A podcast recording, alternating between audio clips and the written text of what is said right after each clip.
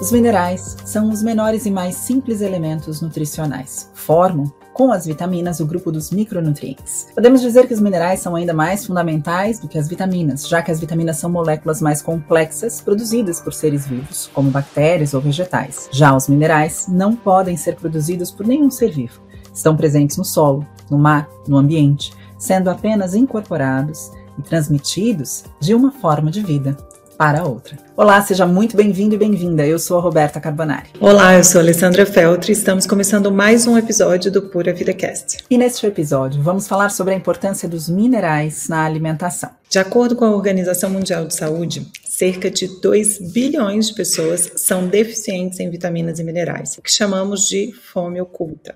A fome oculta é definida como um estado onde o consumo energético é até adequado, mas a ingestão de micronutrientes é abaixo do necessário, o que pode aumentar o risco do desenvolvimento de doenças e diminuir a qualidade de vida em diversos âmbitos. A principal razão dessa baixa ingestão de minerais é a dieta moderna, baseada em alimentos ultraprocessados que perdem grande parte de suas propriedades nutricionais.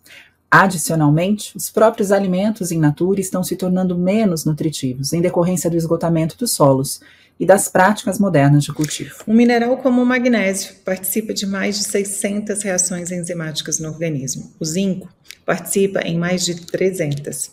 Uma deficiência comum, como a de ferro, leva à anemia, com sintomas como fraqueza, palpitações, tontura e indisposição. A falta de minerais pode realmente afetar tudo no organismo, desde a disposição, a produção de hormônios, o humor, o funcionamento cerebral e até o sono. Isso mesmo, Lê. E para nos ajudar a falar sobre esse importante assunto, gostaríamos de apresentar a nossa convidada de hoje. Ela é nutricionista, mestre em neurociências, doutora em bioquímica, consultora científica da pós-graduação em nutrição, em saúde mental e comportamento alimentar, docente da graduação e pós-graduação, palestrante Luana Manoso. Seja muito bem-vinda, Luana. Obrigada pela sua participação aqui conosco. Olá, meninas. O prazer é meu. Muito obrigada pela presença aqui com a gente, Luana. E eu já vou começar perguntando e abusando aqui da sua presença conosco. Queria falar um pouquinho sobre esses minerais, né? E quais são os minerais, então, que mais costumam faltar na dieta? Se é que existe algum, né, que pode se destacar. E para você falar um pouquinho para a gente desse, sobre esse perfil da dieta pobre em minerais, e qual seria então o perfil de uma dieta que teria essa oferta rica de minerais aos indivíduos? Oi meninas, é um prazer estar aqui com vocês, ainda mais para falar de um tema tão importante, né, na vida das pessoas, e como vocês já explanaram antes, né, está envolvido aí com inúmeras funções do nosso corpo, né, e hoje, como vocês até comentaram, se a gente for pensar na dieta padrão da maior parte dos pacientes, eles acabam tendo uma dieta que a gente chama, né, na literatura, de uma dieta mais ocidental, que é o quê? Uma dieta com uma menor quantidade de frutas, verduras, de grãos integrais e uma maior quantidade de alimentos ultraprocessados, processados, os grãos refinados, e tudo isso acaba contribuindo para nos dar um menor aporte de alguns micronutrientes, incluindo os minerais. Né? Embora né, a gente tenha é, vários alimentos para os vários minerais, então não é o único alimento que vai ter todos os minerais, de maneira geral, boas fontes de minerais são justamente os grãos integrais, alguns vegetais, em especial vegetais verdes escuros. Nós temos aí as oleaginosas, como nozes, castanhas, amêndoa. Nós temos as sementes, por exemplo, semente de gergelim, semente de abóbora, os ovos, alguns alimentos de origem animal. Então, tudo isso são boas fontes de minerais. Né? Ai, Luana, respondendo a sua pergunta, Roberta, existe um sempre um mineral que está deficiente? A gente não pode né, é, colocar que todo mundo vai ter deficiência de um determinado mineral.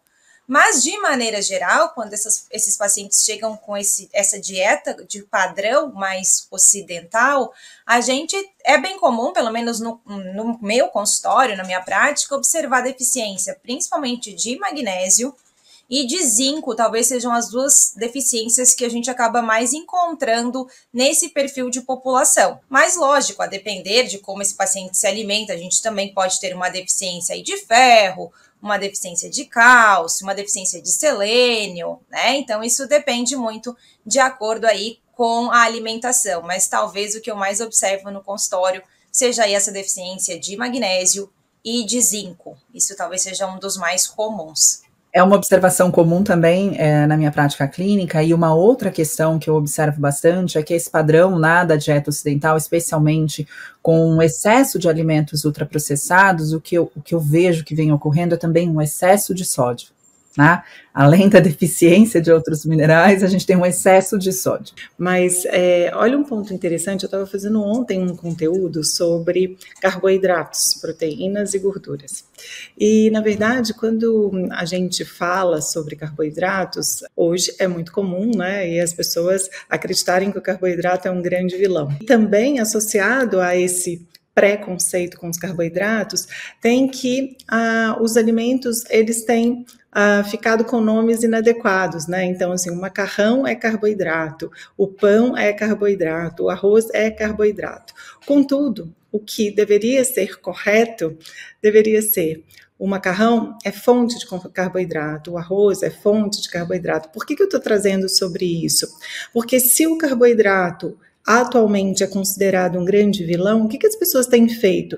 Retirado os grãos, os cereais que podem aí trazer benefícios, como um arroz integral, um pão integral, como os minerais, retirado esses alimentos da alimentação, só que eles são muito além do que carboidrato. Né? Eles têm ali micronutrientes que são essenciais.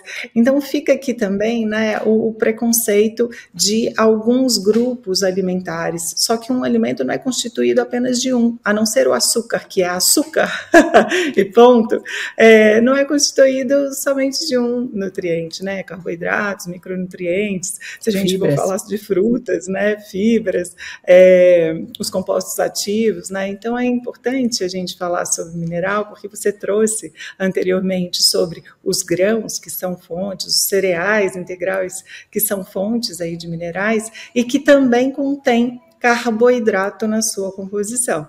Então, a gente não deve né, excluir inadequadamente estes alimentos né, do nosso dia a dia, porque eles podem fornecer outras coisas para o nosso organismo. É só a gente saber escolher é, esses carboidratos, né? Preferência, os carboidratos, como a Beta sempre traz, os carboidratos selvagens, né? É, eles na sua forma integral, né? E sobre o sódio, esse excesso de sódio na alimentação, né? A gente queria escutar um pouquinho sobre a essa atualidade que a gente vive, né? Esses são dois pontos bem importantes, Ale. Eu acho que essa exclusão de alimentos sem uma real necessidade pode gerar muitas deficiências nutricionais, em especial dos micronutrientes.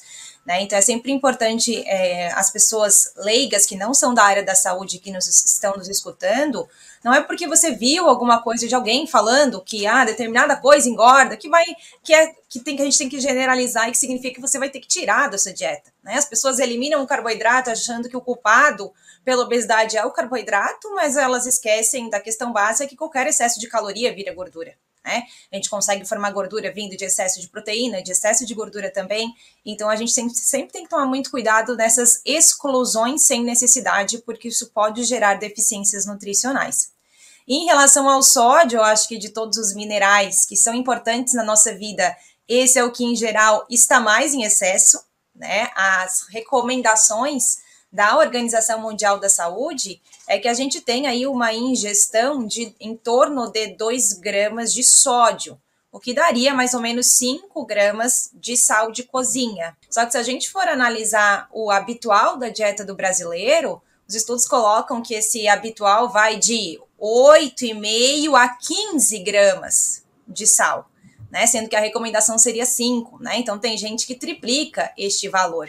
E aí esse excesso de sódio pode gerar aí vários problemas a longo prazo, pensando nesse, nesses pacientes, né? E aí, lógico, a hipertensão é a mais famosa, né? Mas ele também pode, a gente já tem estudos, por exemplo, desse só, esse excesso de sódio alterando questões intestinais, gerando mais alteração de permeabilidade de intestino, e aí pode impactar indiretamente em vários outros problemas. Então a gente tem que tomar esse cuidado, né? E aí, principalmente com esses alimentos ultraprocessados que acabam vindo normalmente com muito sódio junto, né? Fora tomar cuidado também com o sal de cozinha adicionado nos alimentos e preferir sempre adicionar aí para dar sabor às especiarias, temperos, que a gente tem tantas, né? E vão trazer vários aí fitoquímicos junto com isso, né?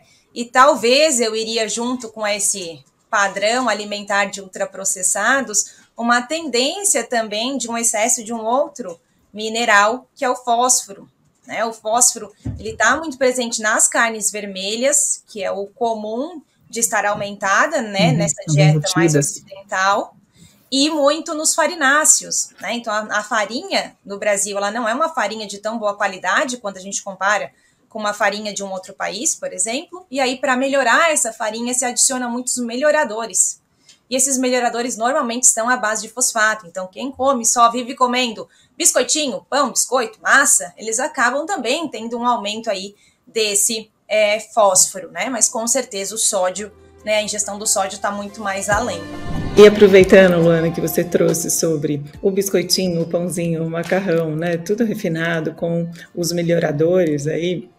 É, a gente é, fala né, de diversidade né, alimentar muito aqui no nosso podcast, e eu acho que é por aí também, né, para evitar os excessos né, que podem conter né, nesses alimentos. Você pode comer um pão, você pode comer uma massa, mas o que mais você tem na sua alimentação que vem de um padrão e de um ingrediente que é adicionado a questões aí como os fosfatos, né? E aí a gente tem que considerar isso. Então, quanto mais diversa a sua alimentação, mais você tende a equilibrar né, esses minerais também, tanto uh, pela oferta de diferentes minerais, quanto para evitar né, o excesso de alimentos que possivelmente são adicionados aí de outros ingredientes. Né? E aí, é, queria também que você trouxesse sobre é, os sinais e sintomas né, dessas deficiências. Né? O que, que, poderia indicar a deficiência de certos minerais? Você trouxe alguns aqui, como o magnésio, o zinco, que são os mais relevantes aí e que a gente vê comumente a deficiência. O que esses dois minerais podem trazer de sintomas para que a gente ah, consiga considerar aí essa a redução de ingestão desses minerais, essa falta, na verdade. Ale, esse é um ponto bem importante, né? Porque, como vocês até comentaram no início, né, o, zin, o zinco faz mais de 300 reações bioquímicas no nosso corpo e o magnésio mais de 600. Então, partindo daí, a gente consegue entender o quanto de sinal e sintoma a gente pode apresentar se esses é, minerais não estiverem em quantidades suficientes nas nossas células. E por que falar de sinal e sintoma? Porque muitas vezes é, quando a gente dosa, ai, Luana, dá para dosar é, magnésio no sangue. Mas o problema é que as pessoas não entendem, né? Esquecem da bioquímica, que esse magnésio no sangue é menos de 1% de todo o magnésio.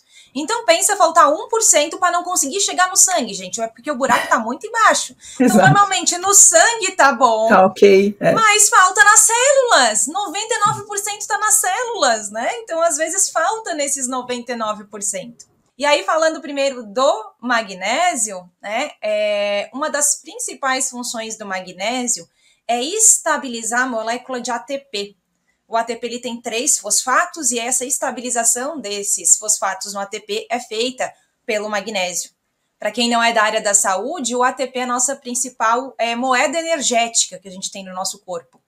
E muitas reações bioquímicas são dependentes desse ATP.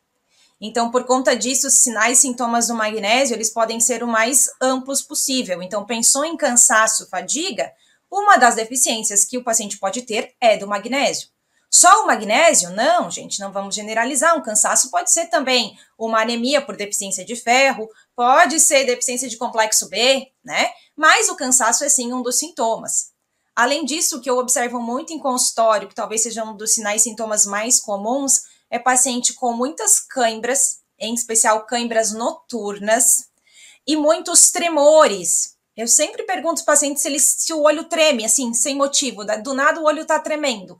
Isso é um sinal muito clássico de deficiência de magnésio. Uhum. Também podemos citar pacientes muito estressados, com muita ansiedade, muita irritação, com constipação, que também é um outro sinal que dá na deficiência de magnésio. Então, tudo isso são sinais bem comuns quando eu tenho deficiência de magnésio. Já o zinco, a gente tem aí sintomas clássicos de deficiência de zinco.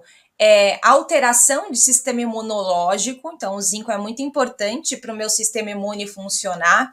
Então, pessoas que ficam doentes com muita frequência, uma das dos pontos que pode estar deficiente é o zinco, com muito daí sinais e sintomas envolvendo questões de aumento de inflamação ou de estresse oxidativo, então às vezes tem alguma doença de base inflamatória, isso pode estar associado aí com mais deficiência de zinco, enfraquecimento de cabelo, de unha, alteração em alguns hormônios, né? Então, por exemplo, o zinco é bem importante para a produção de testosterona. Então, numa deficiência de zinco, eu também posso ter uma menor é, quantidade de testosterona nesse paciente. Se for adolescente, pode ter retardo nesse desenvolvimento, pode ter alteração cognitiva, falta de zinco piora sintomas depressivos, né? É, pode ter alteração de paladar. Então, os sintomas são bem diversos, mas eu acho que esses que eu comentei desses dois são os mais comuns da gente observar.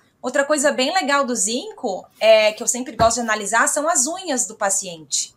Quando os, o paciente tem aqueles risquinhos brancos nas unhas, né, que os antigos diziam que era presente, dependendo do estado, dizer que era coisa diferente, né? Na verdade, é um sinal clássico de deficiência ou de zinco ou de selênio, né?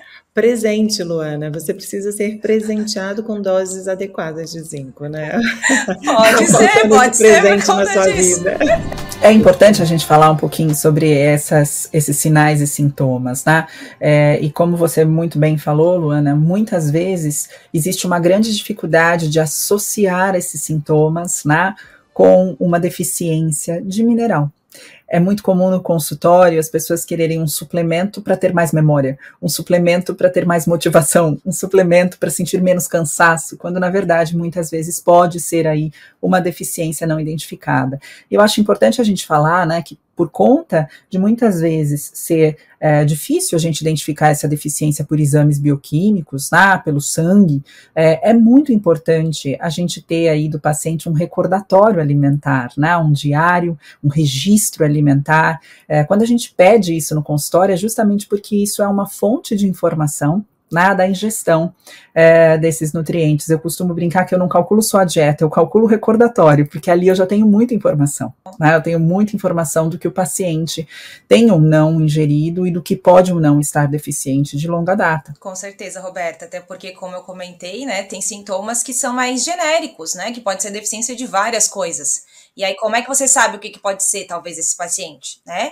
E aí, você avaliar o que ele já está ingerindo na dieta nos mostra, não, olha só, ele não está ingerindo pouco zinco. Então, o problema talvez na imunidade desse paciente não seja zinco, talvez seja uma deficiência de vitamina D, por exemplo, né? Uma deficiência de vitamina C. Então, esse recordatório alimentar, a gente entender como que está a dieta desse paciente, também nos ajuda, junto com uma boa anamnese, conseguir entender o que, que talvez falte mais para esse paciente, o que, que precisa ser ajustado, né? O que eu consigo ajustar via alimento e o que eu vou ter que, talvez, em um primeiro momento, pensar em complementar com uma suplementação. É por isso que é tão difícil, né, a gente ter na nutrição uma resposta exata, né, para certas perguntas, como a Beta trouxe, é, porque várias considerações têm que ser levadas em conta, né, uma boa anamnese, o recordatório alimentar, até mesmo a saúde intestinal, porque às vezes esse paciente até come muito bem, mas é, tem aí um histórico de hiperpermeabilidade intestinal, dificultando a absorção de certas vitaminas e certos minerais, ou até mesmo excesso de alguns minerais que competem com outros que podem estar com deficiência. A gente está falando de zinco, a gente sabe que o cobre, por exemplo, em excesso, vai competir ali com a entrada do zinco nas células. Eles competem pelos mesmos receptores. Então, o que tem nessa alimentação? Se não tem ah, excesso de falta de zinco, tem excesso de cobre, né, para a gente poder entender. Então, essa é a beleza da nutrição, né? Porque existe uma investigação por trás. a beleza e a dificuldade, né? É, a beleza, a beleza e, a dificuldade. Eu não queria fazer a dificuldade, mas é a beleza, assim, não dá. Mas é importante é, a gente falar não, dessa dificuldade, porque senão as pessoas acreditam que, bom, eu vou, eu vou mesmo aqui fazer o meu próprio cálculo, é, né, sem a ajuda de um, é muito de um bela essa profissão, porque é uma profissão que requer realmente conhecimento, conhecimento. estudo, uma investigação, então, é, é, é, bela, é difícil, exige muito de nós profissionais uh, para poder trazer ali o melhor para aquele paciente, né? E aí, só complementando, Ale, é, vai além disso tudo, porque às vezes tem medicamento que impacta nesses minerais. Não, então, por exemplo, sim. a mulher usa um anticoncepcional oral, Nossa, que quase não é sim. comum hoje em dia. Isso aumenta mais cobre sim. na pessoa e depleta mais zinco, né? Então, ah, o paciente está usando um omeprazol, que altera pH de estômago. Gente, alterou o pH de estômago, a absorção de minerais vai ficar prejudicada. Vai ficar. Né? Exatamente. Às vezes o né? paciente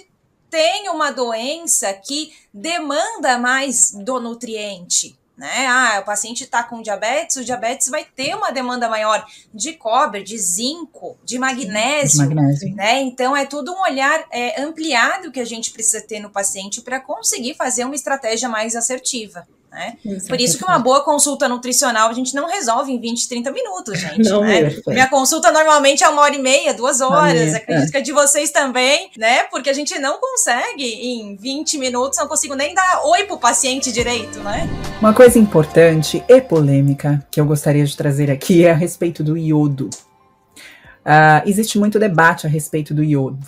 Né? Algumas pessoas uh, relatando doses elevadas de suplementação de iodo, outras, né, e outros profissionais que evitam completamente, é, as bandeiras dos contras e prós que acontecem, né, muitas vezes na profissão. Eu queria que você falasse um pouquinho sobre o iodo, a necessidade desse iodo, a necessidade de suplementação de iodo, para a gente entrar um pouco nesse tema também. Vamos lá, eu odeio coisas polêmicas, Roberta. Eu também, eu também, mas é importante a gente trazer aqui para esclarecer. Não vamos, vamos polemizar. Mas vamos ver se a, então. gente, se a gente resolve o problema falando de bioquímica e fisiologia. Perfeito, né? Então, é por resolve, isso, vamos aproveitar cada um faz o que quiser depois da vida, né? É. Qual que é o objetivo do iodo, né? O que, que o iodo faz no nosso corpo? Ele é importante para a formação de hormônios tiroidianos. Então, a função dele é ir até a minha tireoide para participar da formação de T3 e T4.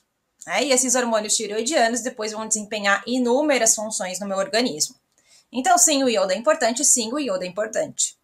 Porém, excesso de iodo também destrói a tireoide. Então, eu preciso de um equilíbrio em quantidades de iodo. Então, o que, que a gente precisa pensar? Primeiro, como é que está a ingestão de iodo desse paciente.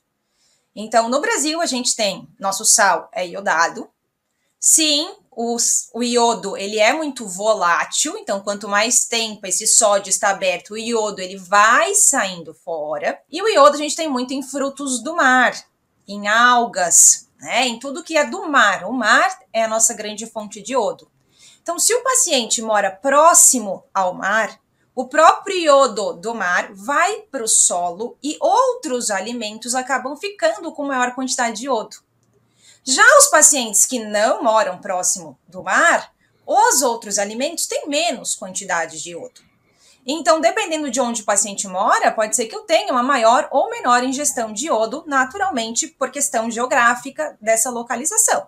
É, em quem que eu, que eu particularmente acho obrigatório suplementar iodo? Gestantes e mulheres amamentando. Então, gestantes e mulheres amamentando são as minhas é, únicos pacientes que eu obrigatoriamente suplemento iodo.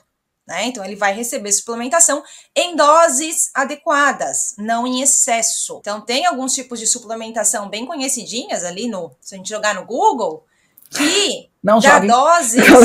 né? Não, não joguem, é melhor não indicar. Que dá, que dá, gente, doses acima do permitido para nutricionista. Então, assim, a gente tem, eu, né? Aqui nós todas, todas nós três somos nutris, né? E nutricionista tem um limite máximo de suplementação, que é o valor da UL.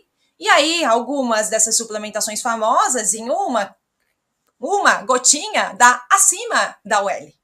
Então, se dá acima da UL é porque pode gerar prejuízos para a saúde. Então, cuidado, né? Médico até poderia suplementar, nutricionistas não. Né? Então, para gestantes e lactantes, no meu consultório é o único público que eu acabo suplementando um pouco de iodo para realmente garantir. A necessidade delas aumenta, porque elas vão ter que produzir hormônios tiroidianos para ela e para o bebê. Então, eu preciso de uma maior ingestão de iodo. Para os outros pacientes, a gente tem que analisar realmente quanto que está sendo o consumo, quais são as fontes, se precisa ou não. Normalmente, no meu consultório, os outros pacientes que não estão grávidas nem amamentando, eu já tenho mais é, já acho que não necessariamente precisa de muita suplementação que a gente consegue já via alimento. Mas, caso seja necessário, eu sempre sugiro é, suplementações em doses baixas, né? E não doses muito elevadas. E daí, pelo menos, a gente não tem um risco aí de gerar nenhum problema de toxicidade para a nossa tireoide. É, eu brinco que eu recomendo comida japonesa. Tem alga, tem peixe, tem frutos é. do mar, né? Só gestantes realmente que ficam um pouco limitadas, né? É, por conta do período da, do alimento cru, que normalmente é servido ali no, no, nos restaurantes japoneses. Mas é, existe a possibilidade, né? Em quem não tem uma condição como a gestação, é, de através da alimentação a gente é, atender essas necessidades, o que pode não ocorrer em certos e determinados casos, tá? Como você bem trouxe. Eu acho que é, o importante é sempre a gente entender que qualquer suplementação precisa de orientação. Né? É muito importante que haja uma orientação individualizada, especialmente quando a gente fala de uma suplementação que altera aí hormônios, né? É, e eu costumo dizer que qualquer suplementação, qualquer micronutriente pode alterar, né? Quando ou em deficiência ou em excesso. E, por fim, nada polemicamente agora falando, gostaríamos de falar sobre a forma dessa suplementação, já que a gente está falando de suplementos, né?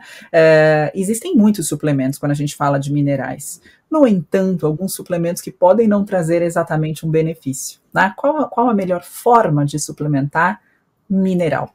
Exemplo, né? A gente pode dar exemplos aqui do magnésio, por exemplo, que a gente tem diferentes formas de, de suplementos hoje disponíveis no mercado. Queria que você explicasse um pouquinho para o nosso público aqui que nos ouve sobre isso. Isso é um ponto bem importante, Roberta, porque vai mudar o efeito dessa suplementação, se ela vai funcionar ou não.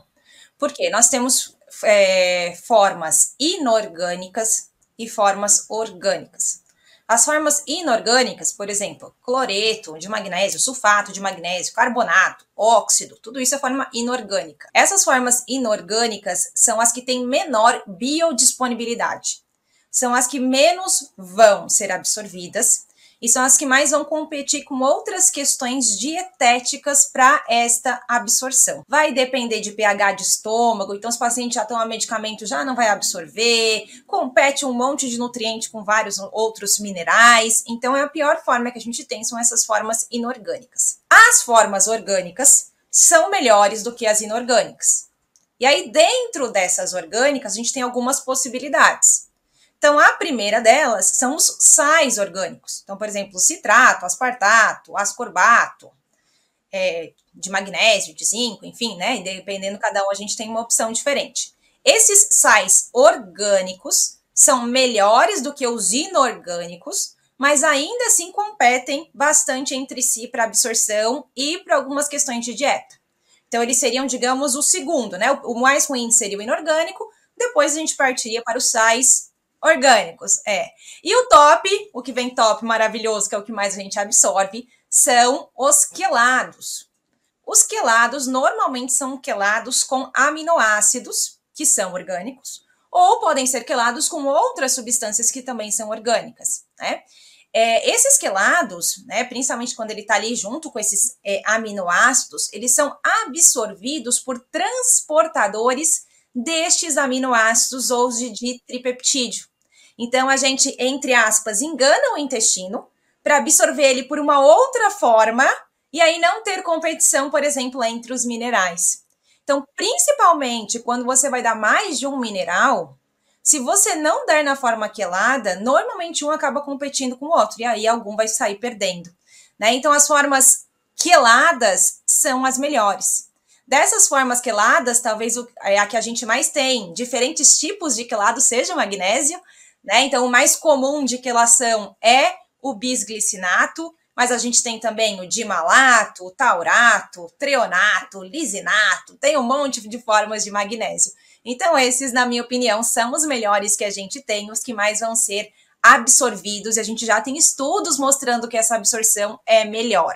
Né? Então, é, tendo condição financeira de suplementar um, um mineral quelado, vale a pena e vai trazer melhores efeitos na saúde do que quando a gente trabalha com inorgânico ou com sal orgânico.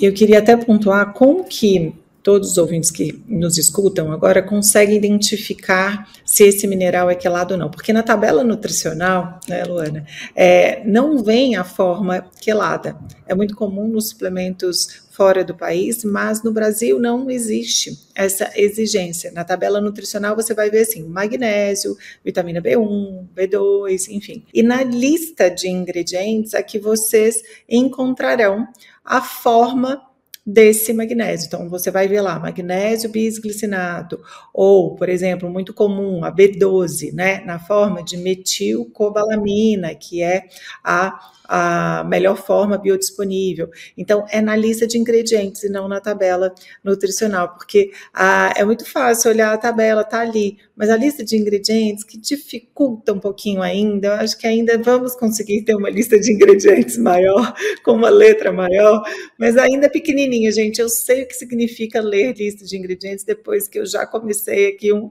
com uma dificuldade de enxergar perto, mas a gente precisa ter esse cuidado e ler, porque a gente ensina tanto sobre isso também, é, e aí é importante esse conhecimento, né, para que você tenha ali opção de escolha. Ou se você realmente realmente considerar que um uh, multinutriente é um valor muito superior que o outro, você também vai entender por que isso, porque essas formas queladas, elas são um pouco mais caras do que as formas uh, que a Luana trouxe, que são as formas inorgânicas, né? Então, isso também altera é, o preço do produto ali na prateleira. A mesma coisa se você tem um óleo de peixe ou um ômega 3 óleo de peixe você vai encontrar mais barato, mas quanto tem de ômega 3 nesse óleo de peixe?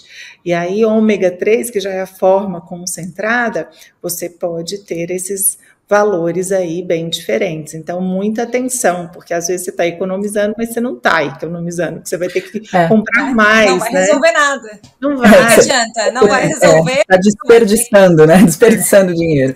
Eu acho que é importante a gente falar que isso, inclusive, é um dos motivos de nós, como profissionais, termos, né? É, o, o aval, né, a diretriz dos nossos conselhos de podermos indicar quando né, indicamos uma suplementação de dois ou três, ao menos, né, que considerem todas essas questões que nós estamos falando aqui. Então, quando o nutricionista coloca ali a suplementação e de repente indica algumas suplementações que precisam ser, né, precisa ser mais de uma indicação, mas quando ele faz isso é porque ele já pesquisou, né, e, e, é o que ele precisa ser feito, ele já pesquisou quais dos suplementos estão justamente em sua melhor composição e melhor fórmula para que ele seja melhor absorvido, né? Então, muitas vezes é, eu recebo pacientes que chegam com uma suplementação e eu pergunto, mas essa suplementação foi indicada? Não, não foi exatamente essa que foi indicada, mas eu comprei porque eu achei mais barato, né? Então é importante, muito importante, se atentar a essas questões.